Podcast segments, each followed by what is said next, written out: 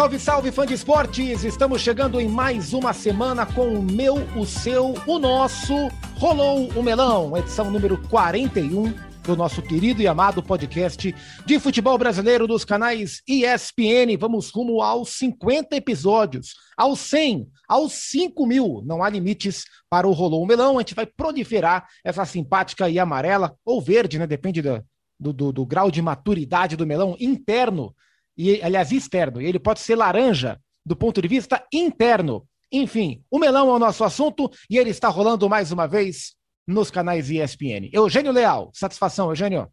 Satisfação é minha. Vamos juntos. Um abraço, muito papo bom pela frente. Sim, hoje a gente vai falar muito sobre futebol, evidentemente, mas com um viés de treinadores, de auxiliares, né, diferentes tipos de profissionais que habitam a nossa atmosfera em diferentes níveis. A gente vai de seleção brasileira a campeonato estadual, passando pelos aqueles técnicos que não estão mais no cargo também. É só uma, um leve aperitivo do melão de hoje, viu, Mário Marra?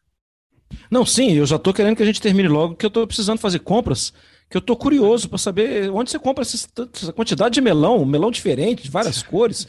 E eu vou chegar lá já com a faquinha na mão para abrir o melão, para ver lá dentro. Ó, oh, o Zupac falou que o melão não é assim, não. Sabe que o meu melão um predileto é aquele melão laranja né, por dentro, né, evidentemente, o melão orange ou melão cantaloupe. Tem dois tipos de melão laranja, bem docinho, e eu sou viciado nesse melão laranja. Começo a comer, não, não paro mais. E tem açúcar tô... pra caramba e não é tão. Me... É.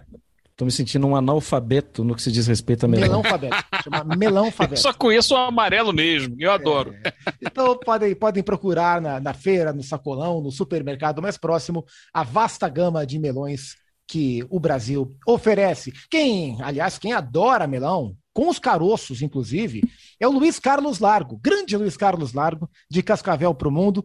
Procurou melões diferentes em sua viagem pelos Estados Unidos e agora, já de volta a territórios nacionais, ele vai liberar que o nosso melão seja rolado. Vai ou não vai, Largo? E rolou o melão!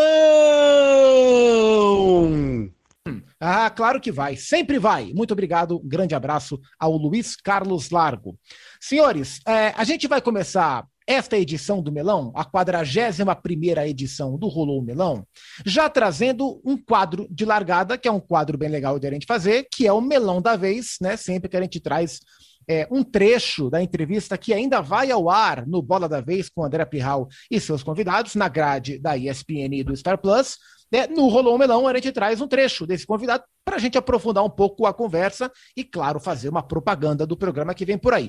O Melão da vez de hoje fala sobre seleção brasileira, porque neste sábado, neste final de semana, vai ao ar pela primeira vez o Bola com Kleber Xavier, o auxiliar técnico do Tite há mais de 20 anos como auxiliar do Tite, integrante da comissão técnica da seleção brasileira. O Kleber concedeu uma ótima entrevista aos amigos do Bola da Vez e a gente vai reproduzir aqui um trecho dessa entrevista, uma sonora no jargão jornalístico, uma resposta, que é sobre Felipe Coutinho. Felipe Coutinho, titularíssimo do Tite na, no ciclo Rússia, perde espaço em quase todo o ciclo é, Qatar, mas agora na reta final ele reaparece. Primeiro, sob desconfiança.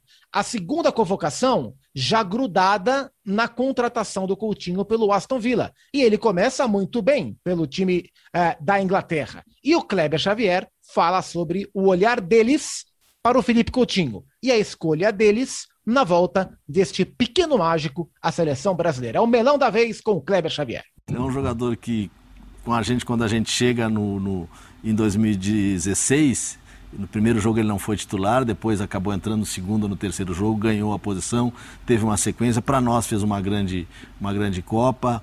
É, depois foi campeão com a gente na Copa América e numa troca de saída de Liverpool, a ida para o Barcelona, acabou não tendo uma sequência é, boa. E por último, vamos falar recentemente do, do Couto. O Couto ficou muito tempo afastado por lesão, né? e a gente acompanhando diretamente ele, nosso departamento médico, nosso departamento físico. A gente esteve lá recentemente é, em Barcelona, acompanhou o treinamento, falou com ele, falou com os profissionais do Barcelona e via nele uma possibilidade de convocá-lo, de trazê-lo primeiro para sentir o ambiente. Foi numa, na convocação anterior né? A, a, com a ideia de colocá-lo um pouco, não foi possível. Nesse, nesse, segundo momento, já um pouquinho mais adiantado, a gente teve a possibilidade de colocá-lo e ele deu a resposta, mas a resposta maior do Couto ela ainda está para vir, porque ele precisa dessa sequência. Né? Foi muito importante a ida dele é, para o Aston Villa, por conhecer o treinador, pelo pedido do treinador, um time que tira um pouquinho a pressão dele. O Barcelona vinha numa, numa pressão grande, ele consegue dar essa continuidade. Ele tem feito bons jogos, é, teve um jogo recentemente aí que deu assistência, fez gol e mais que isso participou muito do jogo. E para nós ele é um jogador com nível altíssimo de, como eu disse, de jogo, um nível altíssimo profissional, de qualidade, de, de, de, de movimentação interna, um cara que, que agrega muito, que traz essa experiência. Mas ter o Couto de novo no seu melhor nível é o tempo que vai dizer. Tá aí. Boa resposta do Kleber Xavier. Mário Marra, o seu olhar sobre o Felipe Coutinho acompanha os olhares da comissão técnica da seleção ou ele foi variando nesses últimos meses? E hoje, como é que você enxerga, fosse ele um boneco, por exemplo, como é que você esculpiria o boneco do Felipe Coutinho, Mário? Ah, bem feito, bem bonitinho, né? Porque eu, eu acho que o Coutinho é um jogador acima da média. me chama a atenção que ele nunca esteve fora do radar mesmo quando ele não esteve bem, e foi durante um bom, um bom tempo que ele não esteve bem, a sensação que eu tenho é que a seleção brasileira soltou fogos, a, a, a CBF, né? Soltou fogos quando ele, quando viu a possibilidade, olha, ele está indo para Aston Villa, ele vai jogar mais. Ufa, é o que a gente esperava. Porque ele entrega, Zupac.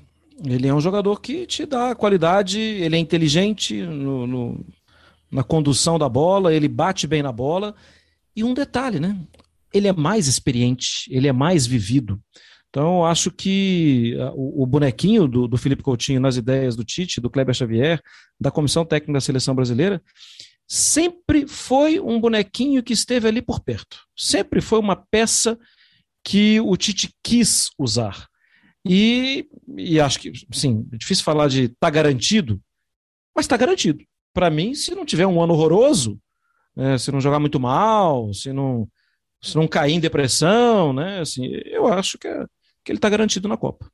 E a, a, essa retomada do Coutinho na seleção, não só pela sua fase no Aston Villa, mas lembrando que ele foi convocado de novo antes, né, ainda encostado no Barcelona, reabre, Eugênio, a seguinte discussão é, entre a convocação daquele jogador que se destaca no seu clube e merece a vaga, independentemente daquilo que o técnico da seleção busca para o encaixe do time, versus aquele jogador que entrega exatamente a função que o técnico da seleção procura para aquilo funcionar. O Coutinho claramente se enquadra nessa segunda opção. É, como é que você vê esse debate aberto com, com essa possibilidade? Tem um outro viés nesse, nesse debate, e que às vezes pode ser mais duro, em termos de análise. E eu tô a nossa, nossa tarefa aqui é, é também é, provocar reflexões e é, às vezes mexer com certas é, verdades do futebol que nem sempre são eternas. Mas um jogador que esteve mal, ou afastado, ou jogando mal, por um tempo razoável, como o Coutinho, é, continuar sendo seguido pela seleção brasileira, mostra também que não há essa gama de opções, como a gente sempre disse. Né? Eu cresci ouvindo, não, no Brasil dá para fazer quatro seleções. Lá em 66 teve isso, né? Convocaram quatro times para treinar para a Copa da, da, Inglaterra e no final não deu certo, não funcionou e tal. Essa certeza de que o brasileiro, que o brasileiro tem de que aqui é, é uma é um celeiro infinito de grandes craques, e que vamos ter sempre grandes jogadores e que serão os melhores do mundo. E que é um absurdo que não reconheçamos isso. Sim, o Brasil continua sendo um celeiro de uma formação de muitos jogadores de qualidade, mas é, a gente chega num ponto em que, por exemplo, algumas posições na seleção para a Copa do Mundo, a gente tem muita dificuldade em encontrar jogadores. A gente está vendo aí, possivelmente, um Daniel Alves ir para a Copa do Mundo com quase 40 anos. A gente tem uma busca por um 9 que não existe na seleção, no Brasil, uma certeza quanto a, a, a um 9. E, em outros casos, né? É, há, posições em que a gente está bem servido. É, então, aí, voltando para a questão que você colocou, eu me lembrei aqui rapidamente é, do Brian Ruiz, jogador que passou pelo Santos, né? Costa-riquenho. Você vai olhar lá a Costa Rica jogando agora as eliminatórias para a Copa. Ele é camisa 10, braçadeira de capitão e faixa. Ele é o dono do time. No Santos ele não jogava. No Santos ele não jogava. Então essa, essa questão é passa por, primeiro, você ter um, uma equipe de trabalho, um grupo com o qual você trabalha por longo prazo, porque as seleções têm muito pouco tempo de treinamento, então é muito importante que você tenha um grupo que conheça a metodologia, que já esteja inteirado, que já esteja acostumado com o funcionamento da equipe e seus treinos, etc. Então, o Coutinho se enquadra nisso.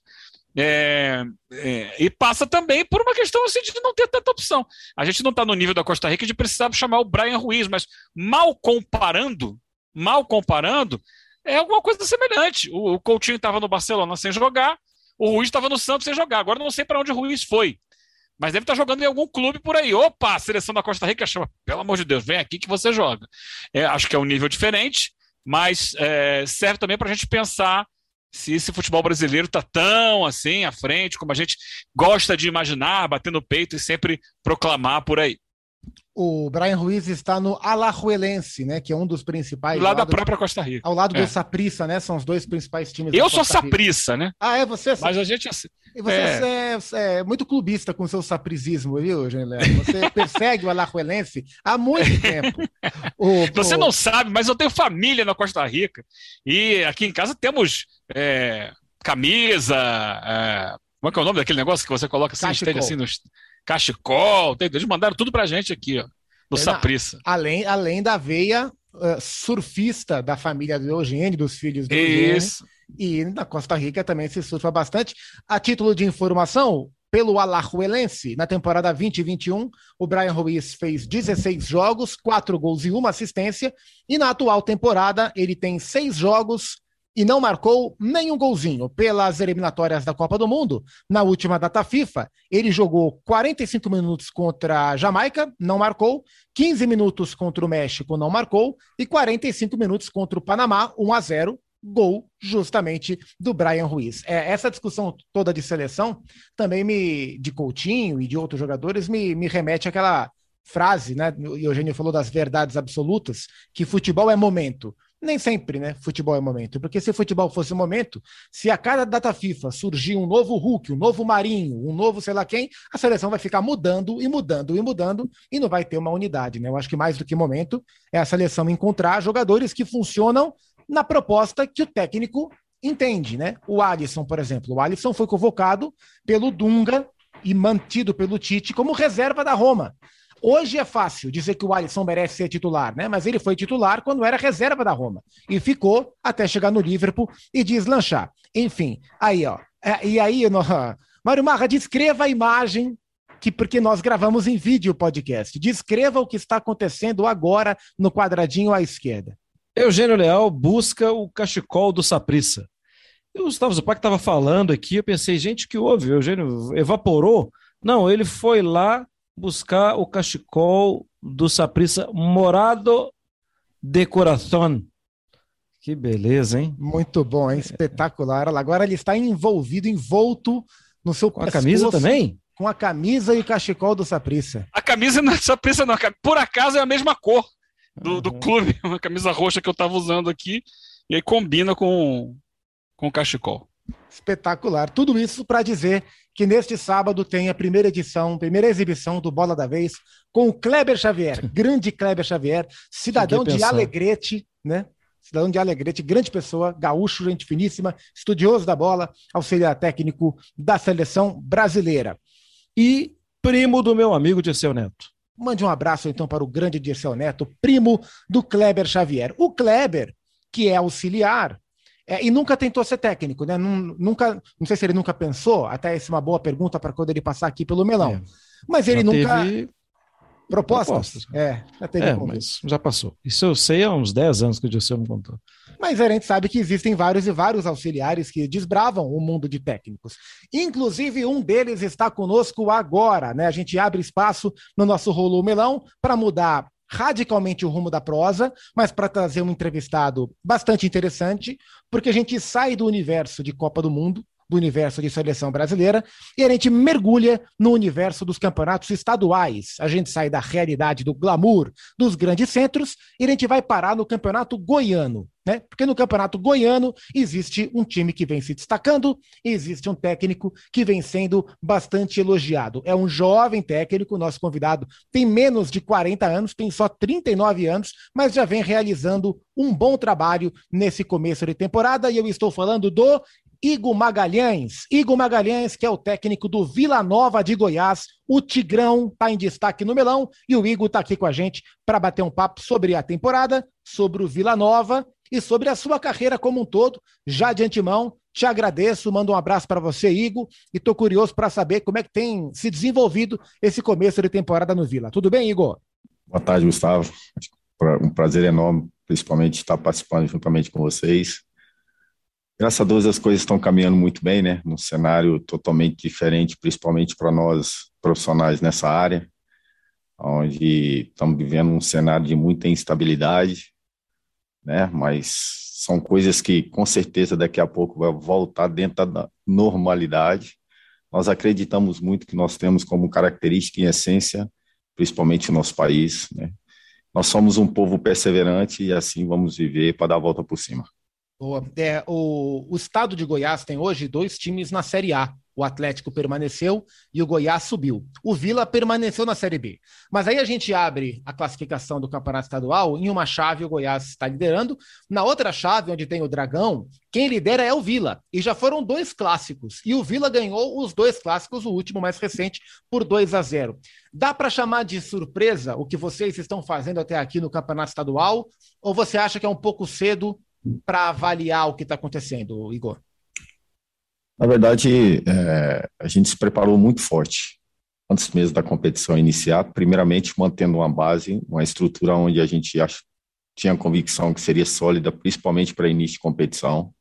Sabíamos que, principalmente as duas outras equipes, que se trata de primeira divisão do nosso Campeonato Brasileiro, sofreria nesse início. E dentro disso, a gente teria a convicção bem sólida na, nos duelos, né? Nós tivemos essa participação desses dois jogos contra o Atlético, onde tivemos uma performance que nos chamou a atenção de forma muito positiva naquilo que acreditávamos antes no planejamento e na execução dentro do campo. É lógico que está muito cedo de clarear, de, de pontuar com muita convicção de, de, de se falar que realmente o nosso planejamento vem dando muito certo, porque nós estamos no início de temporada, a competição ainda está no seu meio, né? Na, na fase final se define muita coisa. Então, acreditamos que realmente começamos a colher aquilo que nós começamos a plantar em termos de planejamento. Tem muita coisa para acontecer esse ano, tem sim, nós estamos com uma expectativa muito boa para que as coisas aconteçam a nosso favor. E assim nós estamos trabalhando humildemente, tentando fazer o nosso melhor. Igor, é, quando a gente pensa nesse cenário, né, que, que atualmente Goiás tem dois times na Série A, é, e você está na Série B, e na temporada passada, né, você tocou o trabalho durante um bom tempo, fica ali observando durante um tempo, e na reta final você consegue fazer um trabalho muito, muito digno, né? De manutenção, e olha, se tivesse umas rodadas a mais, poderia até sonhar um pouco mais alto.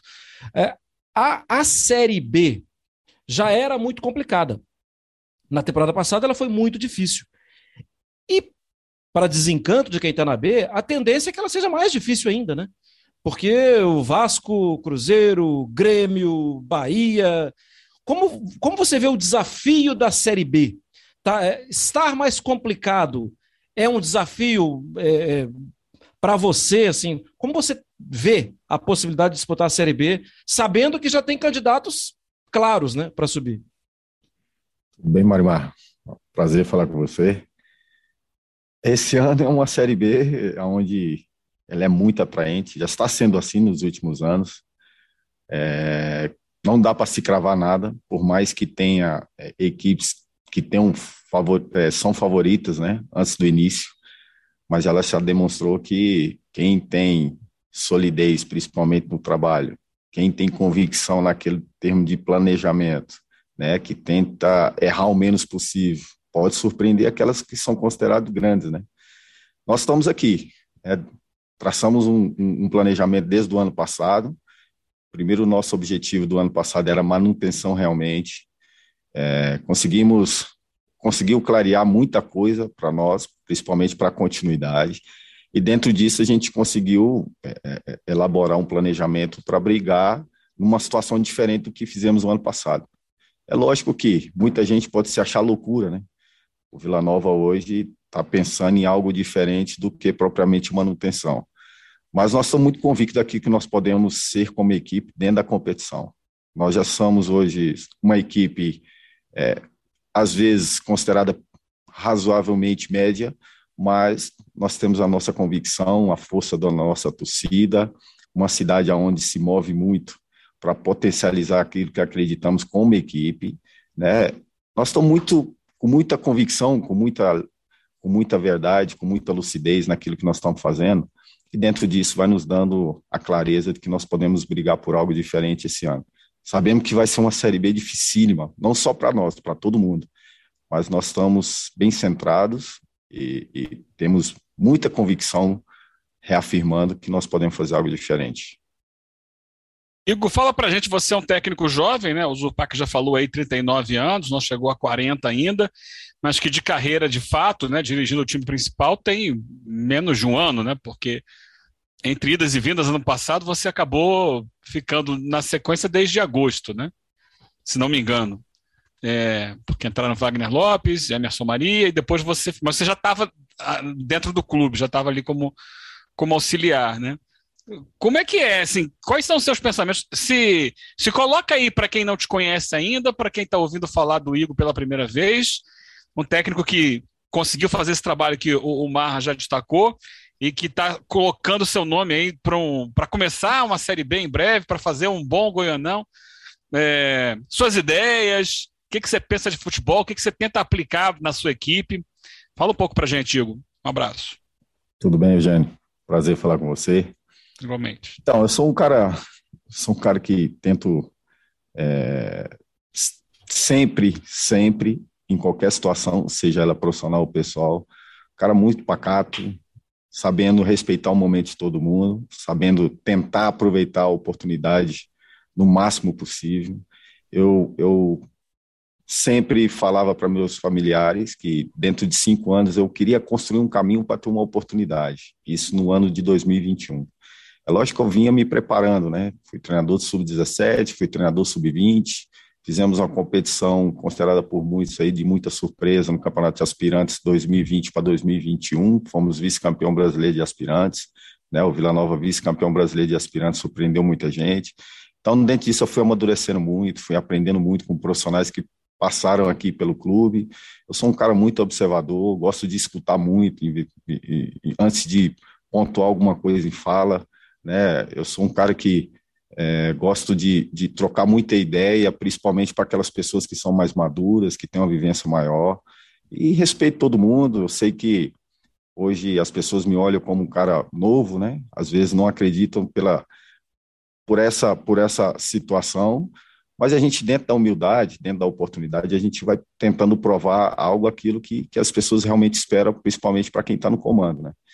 É, aqui não tem, não tem é, é, é, é uma pessoa só. O nosso clube hoje está desenvolvendo muito pela mais pela força da equipe, desde o presidente ao faxineiro, todos têm o mesmo pensamento. É lógico que o presidente tem a decisão final, é lógico que o presidente toma a sua decisão. É um cara que é líder por natureza, né? E dentro disso a gente vem vem potencializando a, a energia positiva dentro do clube ela contribui muito, porque quando você chega no clube, você é bem recebido, as pessoas é, se sentem é, é, muito felizes quando você está num ambiente muito próximo ao delas. Então, a gente tenta transformar a importância do funcionário nos quesitos de rouparia, é, cozinha, transferindo para os atletas. A importância do resultado para o clube, a importância do nosso comportamento como equipe dentro do campo o que é, é, gerado tanto da forma positiva quanto da forma negativa, entender e respeitar o extremo clube.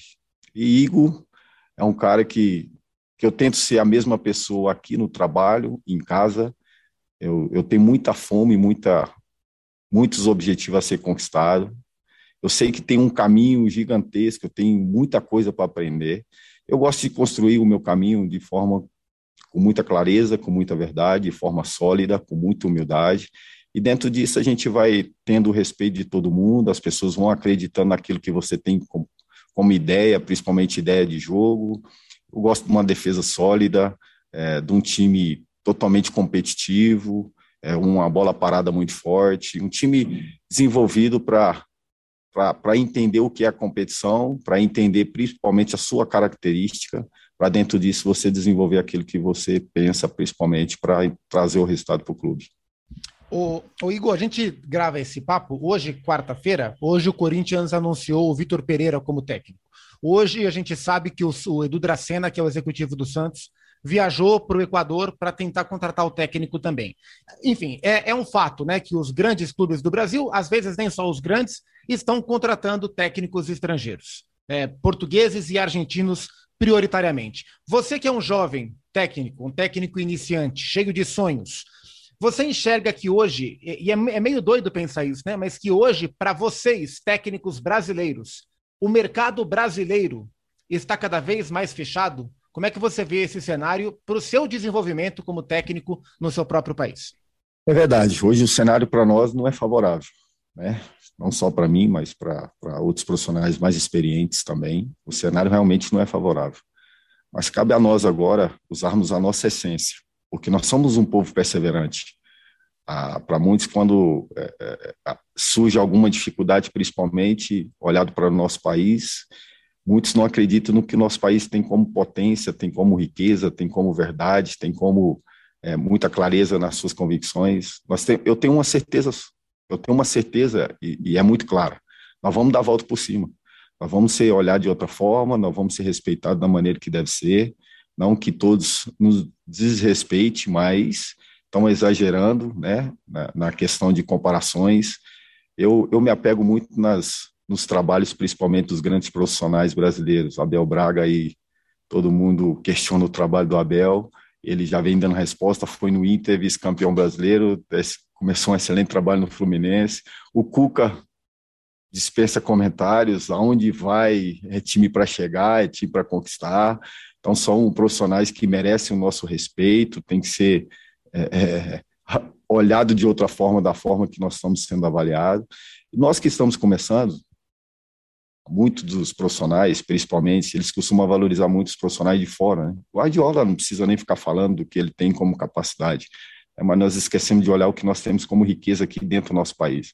E eu gosto muito de olhar o, as ideias do Cuca, gosto muito de, de ver a gestão do Abel, né? como é um cara que todo mundo só fala bem, é um cara que tem uma energia muito forte, uma energia alegre, uma energia onde contagia os profissionais que que trabalham com ele, principalmente com os jogadores. Então, são profissionais que me chamam muita atenção, além de muito, muito outros aí.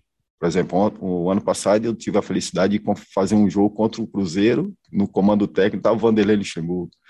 Falar do Vanderlei é chover no molhado, né? Por exemplo, levantar os números, levantar as conquistas, principalmente, é um cara que tem as suas ideias desde lá do passado, quando ele bem claramente desenvolvia no Bragantino, desenvolvia em outras equipes, e hoje as pessoas olhando e, fazendo algum trabalho, falando que, que, que, é moderno da forma que, que as coisas acontecem, sendo que Vanderlei já usava no passado, ele Santana, dentro das suas ideias, já tinha convicção no que fazia, recuperava jogador, e eu, dentro disso, eu consigo desenvolver a minha característica, principalmente, mas buscando muito do que eles fazem muito bem feito, principalmente para me desenvolver também.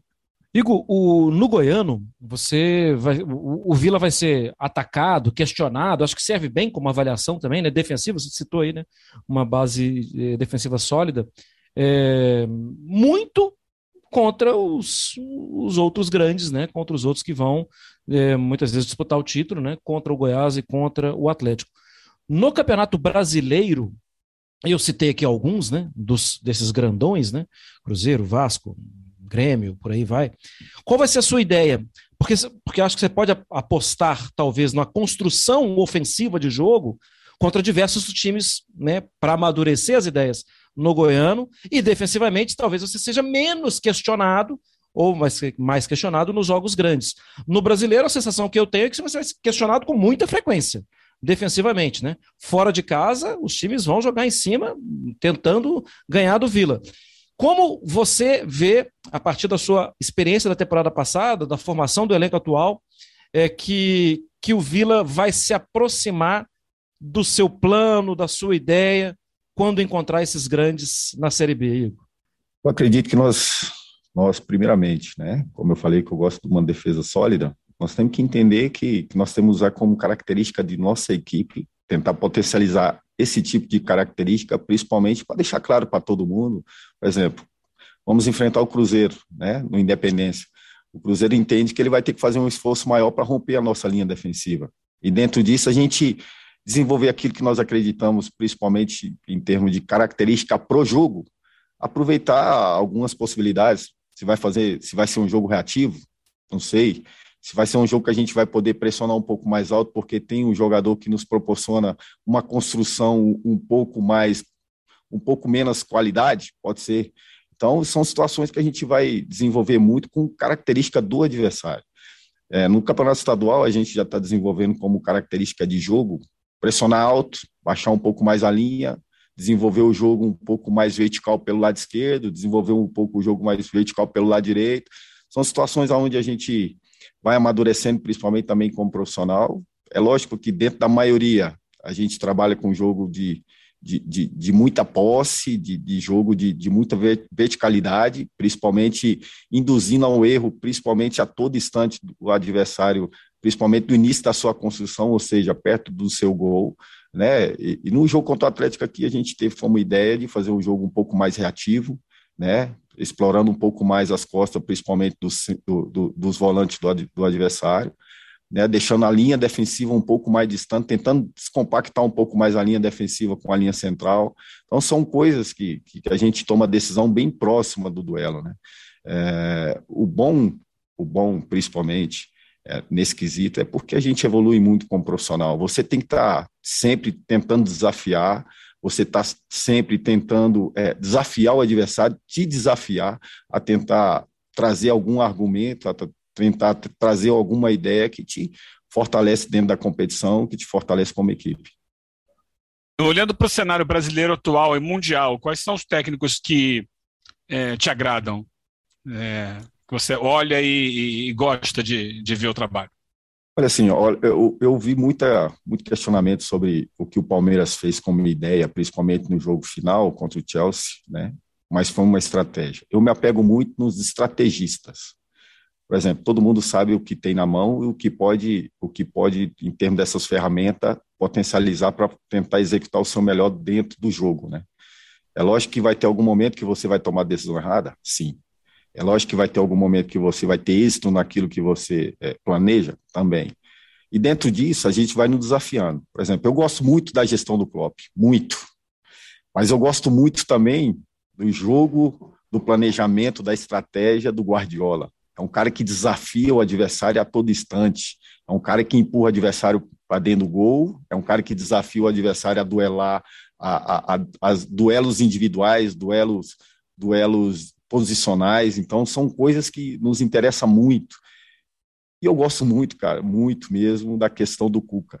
O Cuca é um cara inteligentíssimo, é um cara que entende bem as competições que ele, que ele participa, é extremamente inteligente nos planejamentos de jogo, é um cara que traz o resultado é, bem próximo, bem próximo mesmo, e os números estão aí, bem próximo da perfeição.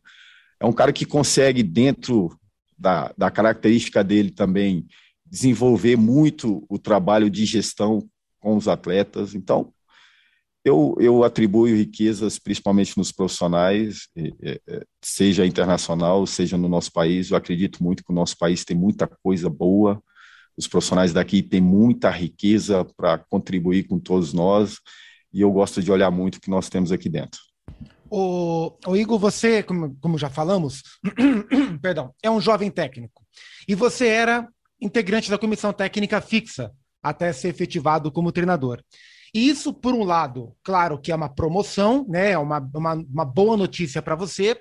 Por outro lado, te gera alguma instabilidade, né? Porque se por um acaso o trabalho não andar bem e as coisas podem acontecer, né?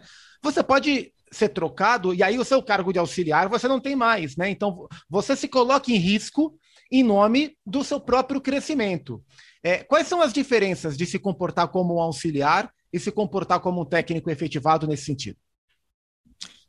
Auxiliar, ele, principalmente, vamos lá, auxiliar permanente. Auxiliar permanente, ele trabalha para o clube, tem que também entender que existe um profissional que tem, às vezes, dúvidas, principalmente daquelas pessoas que, que trabalham no clube, por ser uma comunicação direta ao presidente, direta às pessoas que comandam o clube. Então, há, há, há um desconforto, principalmente para início de trabalho.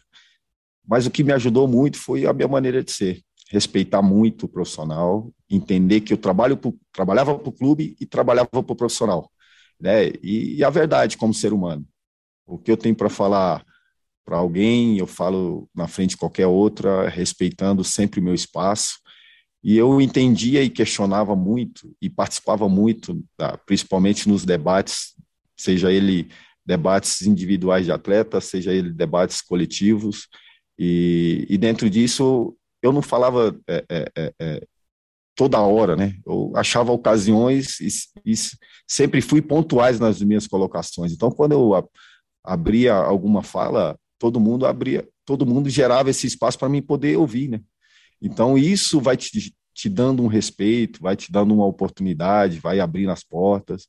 E eu, eu, eu, eu tenho como falo o seguinte: para mim, ter uma oportunidade no amanhã eu tenho que fazer essa oportunidade de hoje melhor do que foi ontem. Então, eu vivo o dia de hoje intensamente. Eu prefiro pensar o hoje. Eu sei que nesse momento de hoje, como agora eu tô, eu tô como principal para tomar decisão. Daqui a pouco, se as coisas não andarem, eu, o primeiro a sair serei eu. Eu sei que, que isso também vai me ajudar muito a amadurecer nas minhas decisões, vai me ajudar muito como profissional, porque eu tenho um sonho e, e eu comecei a minha carreira profissional aqui no Vila, né? E, e, dentro disso você gera muita expectativa, você cria muita expectativa, principalmente daquelas pessoas que são próximas de você. Você costuma dizer assim: eu sonhava em disputar o clássico, né? já tive a oportunidade de disputar vários. Eu sonhava em fazer um jogo em casa com o apoio da torcida, já tive a oportunidade. Eu sonhava disputar um campeonato brasileiro da Série B, já tive a oportunidade. Então, são situações que você vai alcançando como meta e vai te dando um amadurecimento, vai te fazendo sonhar um pouco mais alto, vai te fazendo acreditar que é possível. E agora eu tenho que trazer resultado, não, não vai fugir disso. Né? Para mim, ter uma oportunidade numa situação, num cenário daqui a pouco que acreditamos que seja um cenário mais confortável, eu tenho que trazer resultado, eu tenho que trazer números. E dentro disso, a gente está trabalhando aqui como, como equipe para tentar alcançar os objetivos do clube, para tentar alcançar os nossos objetivos é, profissionais individuais para a gente conseguir chegar lá onde almejamos. Igor Magalhães é o técnico do Vila Nova, que lidera a sua chave no Campeonato Goiano, que vai disputar a Copa do Brasil, que vai disputar a Série B do Campeonato Brasileiro. A gente agradece muito, Igor, a, a, sua presença aqui, conversar com você pela primeira vez, que seja a primeira de muitas, que a gente possa contar ótimas histórias aqui. Boa temporada para você, bom trabalho e muito sucesso, viu? Obrigado. Obrigado, Deus abençoe vocês, tá? Estamos à disposição sempre. Um abraço. Boa, muito, muito, muito obrigado ao grande Igor Magalhães pelo papo. E é sempre bom, né, a gente abrir, abrir espaço para os mais diferentes níveis de times que o nosso futebol abriga, abraça, né? Dos gigantes milionários aos times com tradição, mas que não vivem os melhores momentos, aos times emergentes, aos técnicos emergentes, que o Igor tenha uma boa carreira. Mário Marra, eu vou pedir a gentileza de você pegar o seu caderno, que deve estar muito pesado, né? Não deve estar leve, não. E eu sei que o nome do Igor não está nesse caderno, porque o Igor segue mantido no cargo no Vila Nova. Mas a cada semana, nomes crescem porque o seu F5 ele é imparável, Mário Marra. De uma semana para cá, bastante coisa aconteceu. Seis mudanças entre Série A e Série B. Acho muita coisa, é incrível. Bom, algumas é peça apenas pelo anúncio do técnico, né? Mas mudança. O Atlético Goianiense não tem mais o Eduardo Souza, que seguiu como auxiliar, e fechou com o Humberto Louser.